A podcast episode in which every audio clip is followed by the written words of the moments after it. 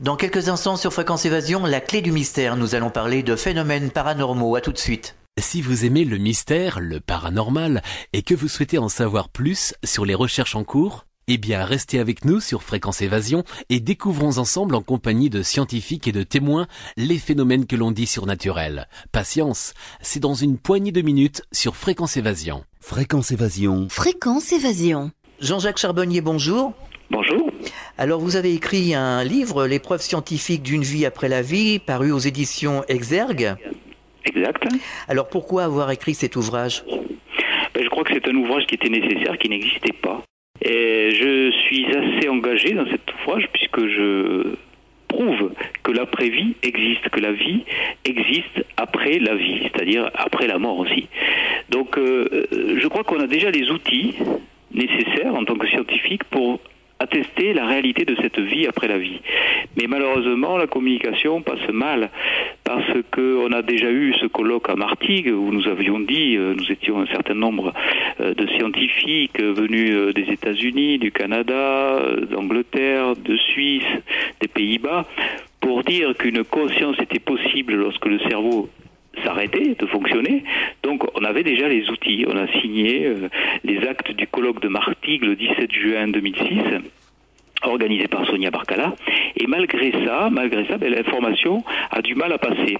Alors j'ai eu l'idée euh, de faire un livre euh, destiné au grand public, malgré le titre scientifique, ça peut faire peur, mais c'est quand même destiné au grand public, euh, pour dire que euh, l'après-vie existe, que les preuves sont là. Donc ça se, euh, si vous voulez, ça se scinde en trois parties.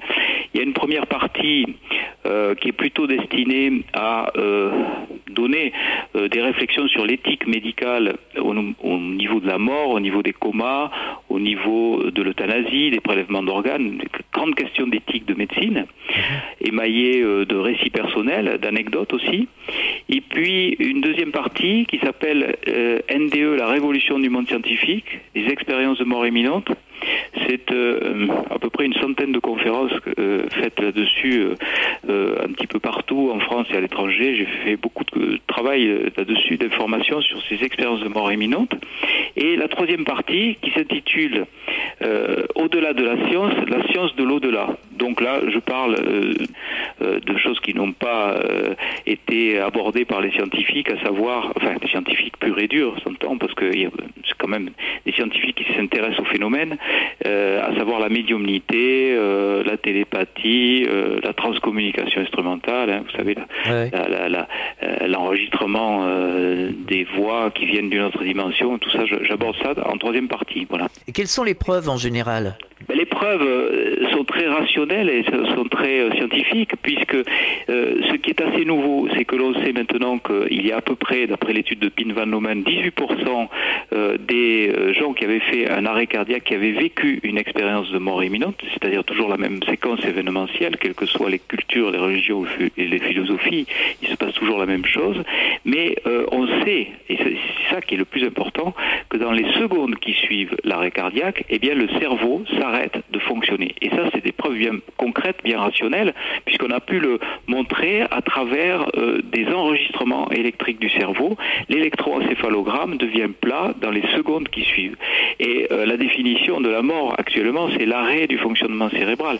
Donc il ne faut plus dire euh, la mort, on ne sait pas ce que c'est, personne n'est revenu de la mort. Eh bien si, grâce au progrès de la réanimation, eh bien on peut revenir de la mort, on peut revenir d'un état de mort clinique, puisque c'est la définition de la mort clinique, l'arrêt du fonctionnement cérébral. Maintenant, il faut quand même je dirais, euh, différencier la mort clinique euh, provisoire, entre guillemets, avec la mort définitive. C'est-à-dire la mort définitive qui correspond finalement aux limites actuelles de nos possibilités de réanimation, mais qui va sûrement évoluer dans les décennies qui arrivent. C'est-à-dire que nous, pour débrancher euh, un patient comateux en état de mort cérébrale d'un respirateur, pour le déclarer cliniquement mort de façon définitive, c'est-à-dire qu'on va pouvoir le débrancher ou prélever ses organes, eh bien, il faudra avoir deux électroencéphalogrammes plats à 4 heures d'intervalle pendant au moins 20 minutes en dehors des conditions d'hypothermie, hein, de refroidissement du corps, ou de narcose, c'est-à-dire en dehors des conditions euh, d'imprégnation de produits qui euh, endorment le cerveau. Voilà. Donc si on a ces conditions réunies, eh ben, on dit que la mort est définitive. Dans ce cas-là, on ne peut plus revenir de, cet état de, mort cérébrale. Mais des exemples très nombreux nous ont montré que des morts cérébrales euh, pouvait ne pas être définitive et donc les gens sont bien revenus de la mort avec ces récits fabuleux, fantastiques. Alors justement, je vais quand même vous poser la question, qu'est-ce que la mort? Parce que euh, certains auditeurs nous demandent euh, justement des réponses.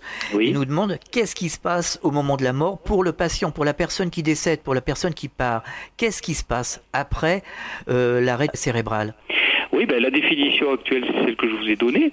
Euh, c'est une définition évolutive en fonction de, notre histoire, de l'histoire de l'humanité. Et, euh, au XVIe siècle, c'était euh, donc le coma réactif. Hein. on pinçait quelqu'un, on lui faisait mal, s'il bougeait plus, il était mort. Bon, ben, maintenant, on sait revenir à ces états-là, bien sûr. Ensuite, ça a été l'arrêt du fonctionnement respiratoire. On mettait un petit miroir devant la bouche des, gens, et s'il n'y avait pas de buée, ben, ils étaient cliniquement morts, ils étaient morts, quoi, et on les enterrait. Et puis ensuite, ça a été l'arrêt cardiaque. Et maintenant, de tous ces états, on sait revenir, grâce au progrès de la réanimation, on sait revenir. Alors que voient les gens? Que perçoivent les gens? Eh bien, ce qui est très étonnant, c'est qu'il y a maintenant euh, plusieurs milliers euh, de recueils de témoignages il y en aurait euh, euh, beaucoup plus, hein, d'après les, statistiques de Phyllis Atwater qui ont été publiées en 2001, euh, en avril 2001. Lui estime à 4% à peu près la population des expérienceurs, de ceux qui sont passés de l'autre côté et qui sont revenus. Ça ferait à peu près 2,4 millions en France.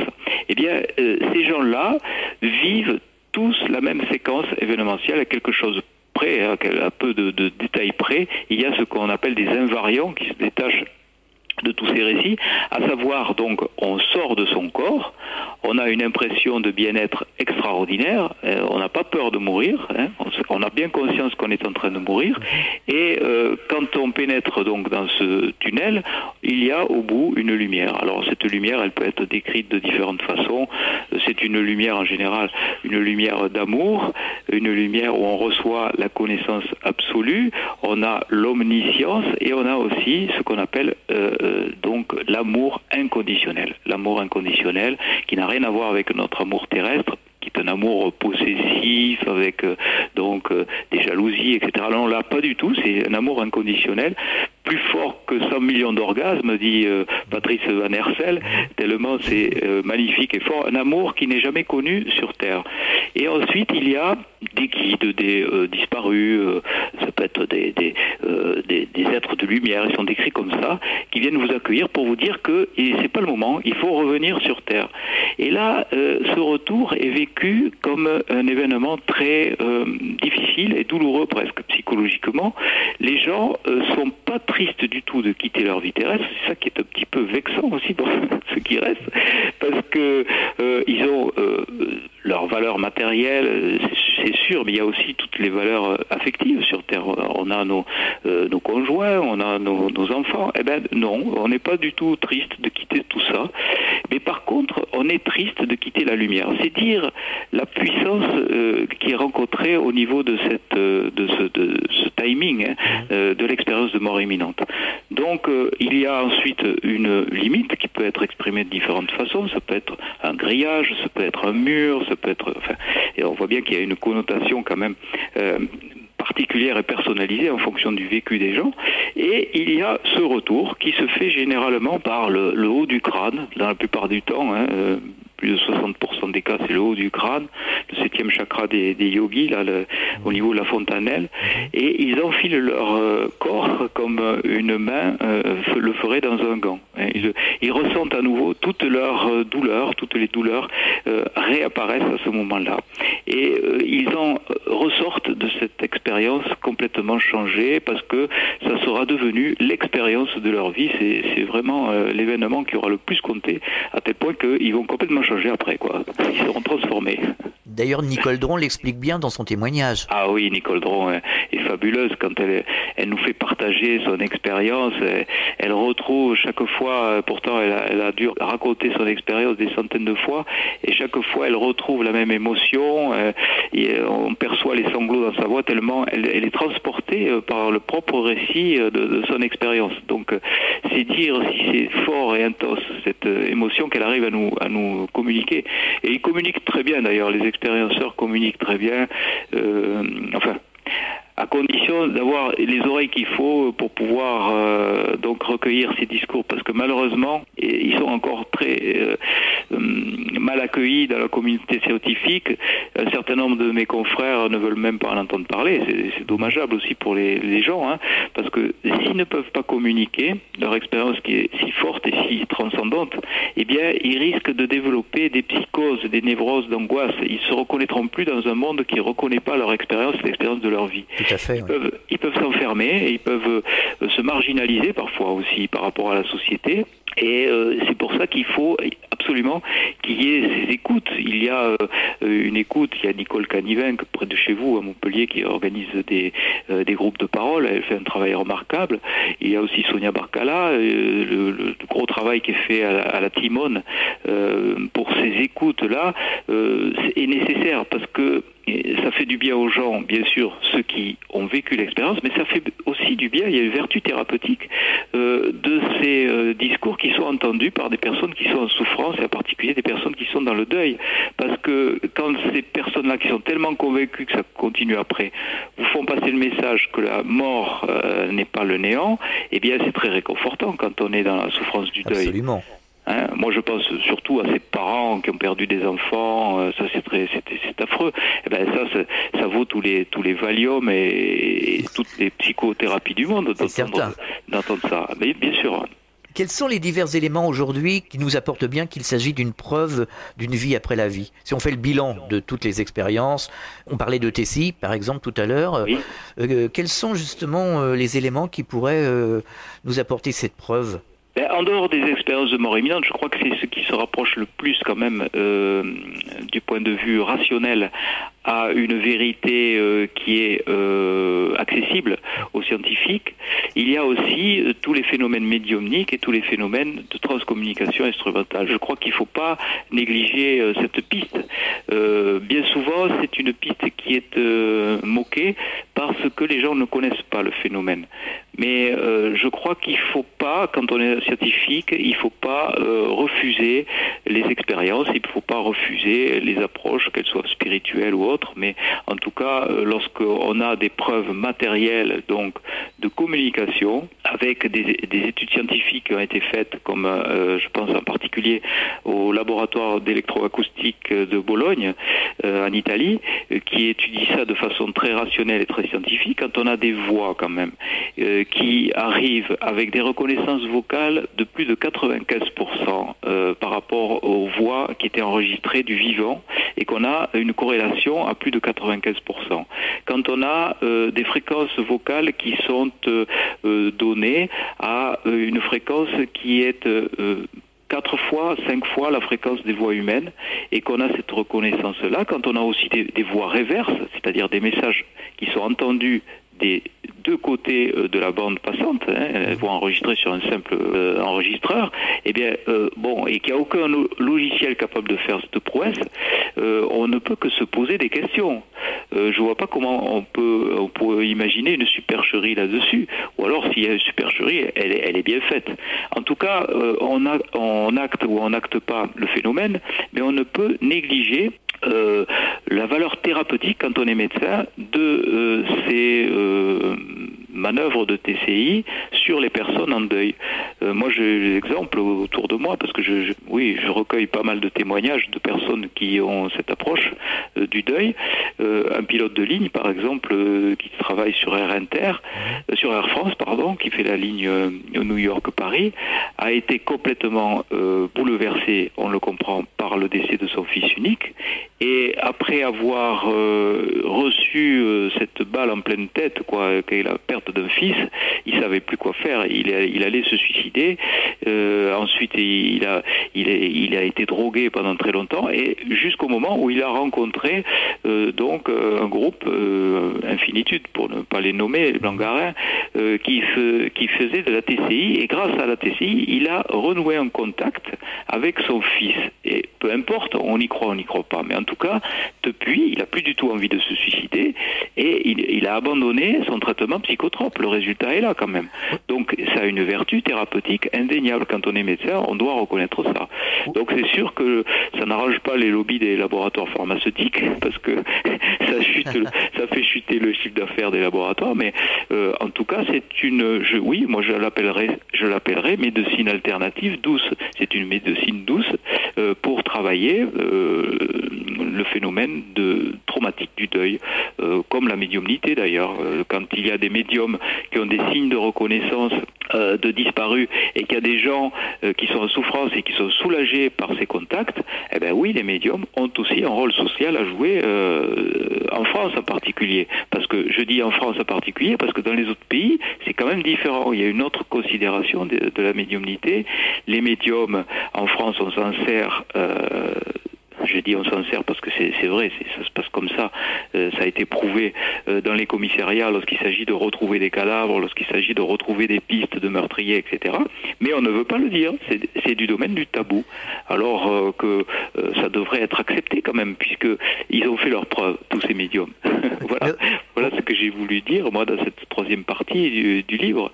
Mais au-delà de l'aspect psychologique, quand même, il y a une réalité tangible. Ben oui, voilà, hein, voilà. C'est ça qu'il faut cette réalité-là, on ne veut pas l'accepter. Voilà, bah, voilà c'est ça, parce que moi, pour l'avoir euh, testé, je me suis bien aperçu, j'ai bien été obligé de me rendre compte que c'était réel.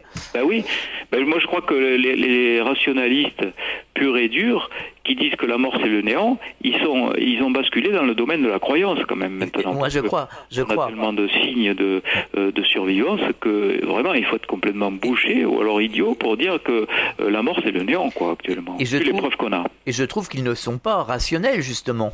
Oui, ils sont passés dans le domaine de, la croyance et de l'irrationnel. Ils sont dans l'irrationnel. voilà. ils ont basculé dans l'irrationalité. Exactement.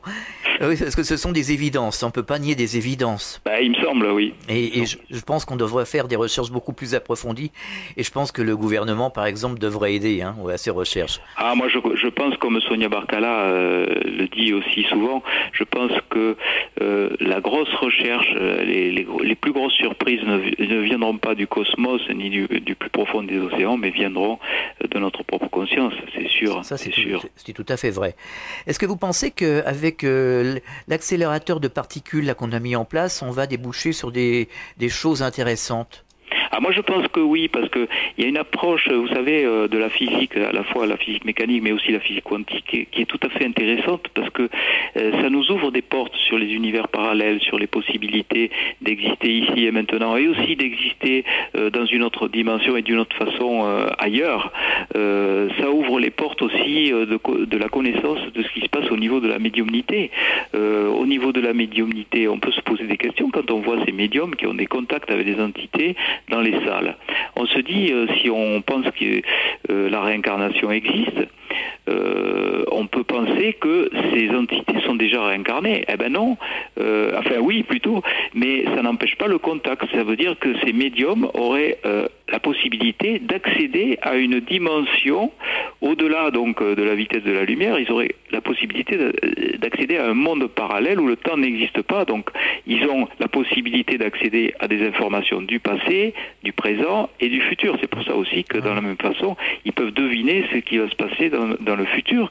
Et on peut imaginer aussi euh, qu'ils aient accès à une dimension où euh, un être pourrait être, ah ben, ça, devient un petit peu plus compliqué, euh, réincarné non pas dans des vies antérieures, mais dans des vies postérieures. Pourquoi En toute logique, si on suit les hypothèses de la physique quantique, on pourrait avoir des êtres réincarnés qui nous viendraient du futur, si on, si on croit à la réincarnation? Parce que là c'est quand même du domaine de la croyance.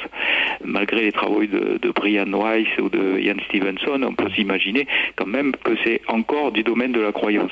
Mais euh, ces gens qui nous viendraient du futur, eh ben, ça expliquerait par exemple que euh, Léonard de Vinci ait, dessiné des hélicoptères et des sous-marins. Pourquoi pas euh, les enfants indigos, par exemple Pourquoi pas Pourquoi, pourquoi est-ce que ça ne serait pas des, des âmes réincarnées à partir d'une dimension qui viendrait du futur? Moi, ça me choque pas de point de vue intellectuel.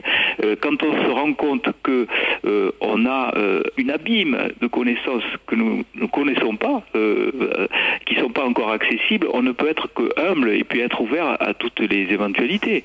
C'est ce que j'ai voulu euh, un petit peu euh, transcrire dans ce livre en disant que euh, finalement, j'espère que le lecteur, quand il finira le livre, il dira punaise, on ne sait rien, quoi, on ne sait rien. Et puis il faut être humble vis-à-vis de toute la connaissance qui nous, qui nous reste à, à percevoir et à apprendre.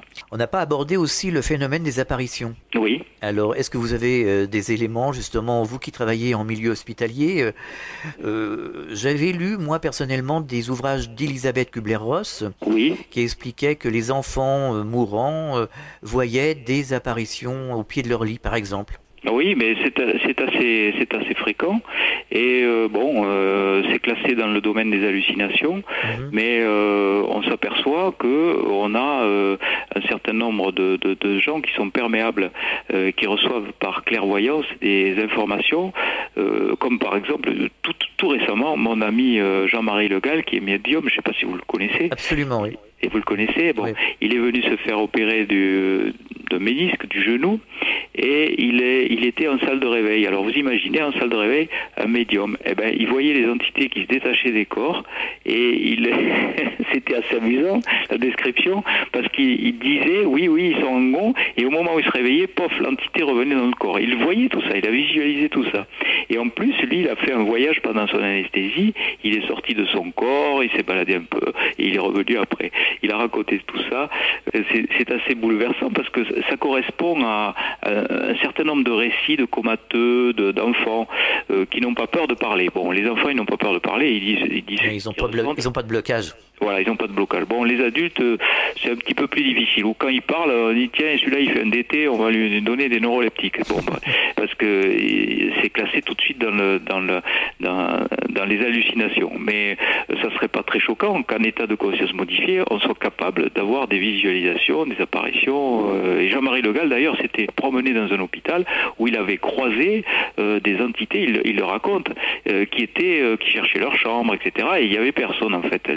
L'infirmière a pu confirmer, non, il n'y avait personne. Et il a fait le descriptif de la personne et la personne a été décédée depuis une semaine. Voilà. Donc ça, c'est avec des, choses aussi concrètes que ça, on ne peut nier cette évidence. Il y a des possibilités aussi de, voir euh, pour un certain nombre de personnes privilégiées. Je ne sais pas si c'est tellement un privilège quand même, parce que quand on discute avec eux, quelquefois ils sont très dérangés. Hein. Ils, sont, très dérangés d'avoir accès à cette réalité-là, parce que euh, on imagine hein, un petit peu, hein, ça ne doit pas être toujours plaisant de croiser des gens qu'on n'a pas forcément envie de croiser. Quoi. c'est un petit peu comme dans le film Ghost. Oui, qui avait, tout à fait, oui. Qui représentait vraiment bien les choses. Ah oui, oui, tout à fait. Ben, ça c'est tout à fait inspiré comme film. Moi, je, je, je pense que les, les euh, oui, les romanciers, les gens qui font des films, euh, ben, euh, Marc Lévy, les premiers romans du moins, euh, Didier Van Covelart, euh, Musso, tous ces gens-là sont complètement inspirés. Quoi. L'inspiration, ça arrive. comment ça arrive On ne sait pas trop. Est-ce qu'on puise dans une supraconscience des informations qu'on est traduit après? Il y a quelque chose d'amusant avec ça, c'est que lorsque j'ai écrit mon livre Éternelle jeunesse un an après, euh, Michel Houellebecq a écrit La possibilité d'une île, qui est actuellement au cinéma. Et mon éditeur a dit euh, tu as vu, euh, c'est incroyable, il a plagié ton livre, il y a plus de 20 euh, similitudes avec le roman de Welbeck. Alors, euh, est-ce que Welbeck allait, cet illustre auteur, allait copier un minable écrivain comme moi? Sûrement pas. Mais simplement, on a été connecté à une supraconscience, je pense, à un an d'intervalle, à quelques mois d'intervalle, on a puisé ça, que l'avait déjà dit, dans les champs morphogénétiques. On, on a des informations qui circulent, et puis à, un moment donné, on puise dans ces informations, et ce qui explique pourquoi il y a 10 dans différents points de la planète, il y a simultanément la même, euh, la même révélation ou la même découverte. Ça se passe comme ça. Euh, ben, c'est pas du plagiat, non. C'était pas du plagiat. C'était puiser dans une supraconscience des informations qui nous sont arrivées au cerveau. Euh, ben, oui, je crois que tous ces gens qui ont écrit des films comme Ghost sont dans ce cas-là, oui. Est-ce que vous avez des informations justement concernant les NDE vécus à l'étranger Les NDE par des expérienceurs étrangers, oui. Oui, ah ben oui, mais c'est ça qui est très surprenant, c'est que quelles que soient les religions, les, zones géographiques, il n'y a pas de, de, euh, bien sûr, il y a une petite influence culturelle. Certains dans la lumière voient Bouddha, d'autres voient la, Vierge Marie. Bon, euh, mais on voit bien quand même que c'est la même expérience qui se passe. Il y a la même séquence événementielle chaque fois. C'est universel c'est universel, c'est quelque chose d'universel. Même les enfants, même les aveugles. Alors, euh, bon, les enfants, ils sont pas imprégnés culturellement, hein, donc ils n'ont pas entendu un discours quelconque d'expérienceur. Pourtant, ils disent bien qu'ils sont passés dans un tuyau, qu'ils ont vu un monsieur qui s'allumait tout seul. Ils ont ces langages-là avec les enfants. Donc, euh, ça veut bien dire, ça veut bien dire que c'est la même chose qui se passe au, moment de la mort. Quoi. En tout cas, c'est très encourageant parce que si on pense que euh, ça se passe vraiment comme ça, eh bien, on n'a plus à avoir peur de la mort. En tout cas, les expérienceurs, ils n'ont plus peur de la mort, hein, ça c'est sûr. Hein. D'ailleurs, c'est très intéressant, hein, les, les, les NDE euh, d'aveugles. Ah oui, c'est intéressant parce que les aveugles euh, de naissance, ils n'ont jamais vu. Euh, alors comment sait-on qu'ils ont vu pendant leur NDE puisqu'ils n'ont jamais vu? Ben, Les aveugles, ils, ont, ils, rêvent, ils font des rêves comme tout le monde, mais ils rêvent tactiles, auditifs, olfactifs, mais jamais visuels. Et là, dans leur expérience, ils s'aperçoivent bien que ce qu'ils ont vécu, perçu, correspond à ce que les voyants disaient être des films ou des images. Donc pour eux, euh, ça ne fait pas l'ombre d'un doute, ils ont trouvé la vue. Et ceux qui avaient déjà vu ont retrouvé la vue cette fois mais avec une acuité extraordinaire. Ils pouvaient voir à 360 degrés, traverser la matière. C'était, ça, ça n'avait rien à voir, sans jeu de mots, avec ce qu'ils ont vécu au moment où ils avaient la vision intacte. Donc ils sont devenus aveugles et euh, dans leur NDE, ils ont retrouvé une vision qu'ils ne connaissaient pas tellement elle était euh, puissante et magnifique. Voilà. Donc en étant sérieux, on ne peut pas dire que ça n'existe pas et c'est quand même. Bah, je vois pas comment on peut dire maintenant que ça n'existe pas. C'est pour ça que ça, ça heurte beaucoup euh, les scientifiques. Euh, ce qui gêne le plus les scientifiques, les rationalistes euh, qui veulent des preuves absolument, c'est le fait que les gens qui ont vécu cette expérience étaient capables de sortir de leur corps, mais de décrire des situations exactes qui se trouvaient à distance de leur corps en même temps. Mhm. Ça, ça, ça, les interpelle beaucoup. Parce qu'après, euh, des gens comme Olaf Blanc, euh, euh, neurochirurgien qui a fait des expérimentations euh, sans le vouloir, hein, de façon fortuite, en stimulant une zone du cerveau bien précise euh, au niveau du lobe temporal droit, qui s'appelle le gyrus angulaire, il a remarqué que les gens qui étaient dans ces situations, puisqu'il faut l'opérer sous anesthésie locale, étaient capables de voir leur corps comme s'il se situait au-dessus, au-dessous ou sur le côté. Mmh. Mais ça n'a rien à voir avec euh, l'expérience de décorporation, puisque là, ce n'est pas que le corps, c'est tout un environnement, c'est l'environnement du corps dans lequel on est, euh, bon, euh, sur une table d'opération ou ailleurs, mais aussi à distance, dans un appartement, si tu as plusieurs centaines de kilomètres, par exemple. Il semblerait que l'expérienceur soit capable, simplement en passant à une situation, un lieu géographique, de s'y rendre, comme si le temps et l'espace n'existaient plus. Mmh. Et ça, c'est très interpellant parce qu'on voit bien que c'est pas du domaine de l'hallucination puisque les situations étaient exactes, se sont révélées exactes. Euh, je crois que l'exemple le, plus frappant, c'est celui de Pamela Reynolds parce que euh, euh, ça a été très documenté. Hein. ça a été donc colligé sur des revues à comité de lecture comme The Lancet. Donc, on ne peut pas contester ce qui s'est passé. Cette jeune femme qui se fait opérer très brièvement, je rappelle, du cerveau, souffre d'un anévrisme du cerveau. Donc on interrompt sa circulation cérébrale et on refroidit son cerveau à 15 degrés 5. Euh, au bout d'une heure et demie, on arrête et on rétablit la circulation cérébrale. Donc le cerveau ne fonctionne plus. Il n'y a plus d'une goutte de sang dans le cerveau. Euh, l'activité électrique est nulle. Électroencéphalogramme est potentiel évoqué. Donc aucun échange biochimique possible entre les neurones, donc aucune possibilité d'avoir une pensée, une perception, une cognition, une conscience. Et là, euh, Pamela Reynolds, contre toute attente, à son réveil, décrit son intervention, les instruments qui ont été utilisés par le chirurgien de façon exacte, la conversation qui a eu lieu entre le chirurgien et le cardiologue. Donc, euh, elle a perçu des choses, elle a entendu, elle a vu, elle a eu une conscience avec autre chose que son cerveau. Ça, c'est euh, mathématique, quoi. C'est évident comment plutôt prouver le contraire quoi hein, voilà. Donc ça veut dire ça veut dire que le cerveau euh, n'est pas la seule façon d'avoir une conscience. C'est pas c'est pas le seul organe c'est pas un organe qui sécrète de la conscience comme le foie sécrète de la bile. Le cerveau c'est euh, c'est peut-être une interface entre deux réalités peut-être. C'est peut-être un radar c'est peut-être aussi un émetteur récepteur comme nous l'a dit euh, Pin Van Lomen un ordinateur. Oui. Un émetteur dans la prière dans la demande à l'univers où on pourrait émettre des prières qui fonctionnent, hein. mm. et aussi dans la, dans la réception, dans la médiumnité. A un pilote derrière cet, euh, cet ordinateur. Ben, euh, je crois, oui. Je crois qu'il y a bien un pilote. Est-ce que, vous, est-ce que vous avez quelque chose à ajouter, euh, docteur Charbonnier, par rapport à ce que nous venons de dire? Ben, Oui, je voudrais dire que ça avance de façon considérable dans le milieu scientifique. Il y a eu récemment un colloque euh, ou plutôt un symposium qui s'est passé à New York à l'ONU, où il y avait euh, mon ami euh, Mario Beauregard, que je vais rejoindre à Paris bientôt mhm. pour une série d'interviews.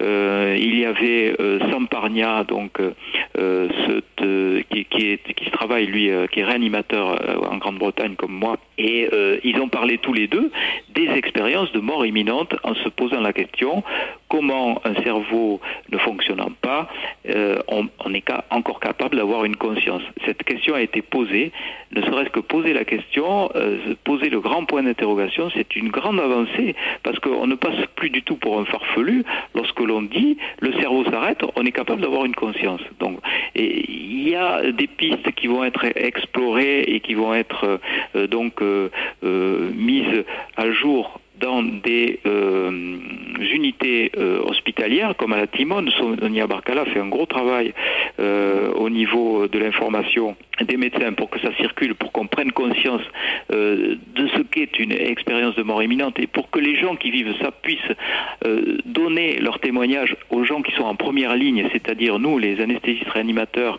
ou les gens qui sont à l'hôpital, puisque c'est là où on recueille le témoignage en premier. Hein. C'est pas à distance, c'est pas... non, c'est euh, au sortir d'un coma, dans une réanimation, quelqu'un qui vit une expérience comme ça, c'est un petit peu euh, comme au saut du lit, hein, lorsque vous avez fait un rêve, c'est à ce moment-là qu'il faut recueillir euh, les, témoignages, et c'est pour cela qu'il faut faire dans chaque unité de réanimation un gros travail d'information. par exemple, à ma clinique, où je travaille à la clinique Saint-Jean-Languedoc, qui est une grosse clinique de Toulouse, 300 lits, eh bien, les chirurgiens me disent, tiens, chambre 18, j'en ai encore un qui est sorti de son corps par anesthésie, va voir ce qui s'est passé. Et on me décrit la situation. Euh, le, patient me dit comment a été son opération, mais il me dit aussi s'est baladé, comment ça s'est passé à côté, etc. Donc vous voyez que c'est il y a une prise de conscience, et je crois que cette prise de conscience, elle passera aussi par vous, les médias, euh, et, qui sont capables de répercuter tout ça au grand public. C'est ce qu'on essaye de faire. Bravo. Eh bien, docteur Charbonnier, au revoir. Merci de nous avoir fait partager vos expériences et à bientôt. C'est toujours un grand plaisir d'être avec vous. J'espère à très bientôt. Merci beaucoup. Au revoir. Vous pourrez vous procurer le livre du docteur Jean-Jacques Charbonnier, L'épreuve scientifique d'une vie après la vie aux éditions Exergue.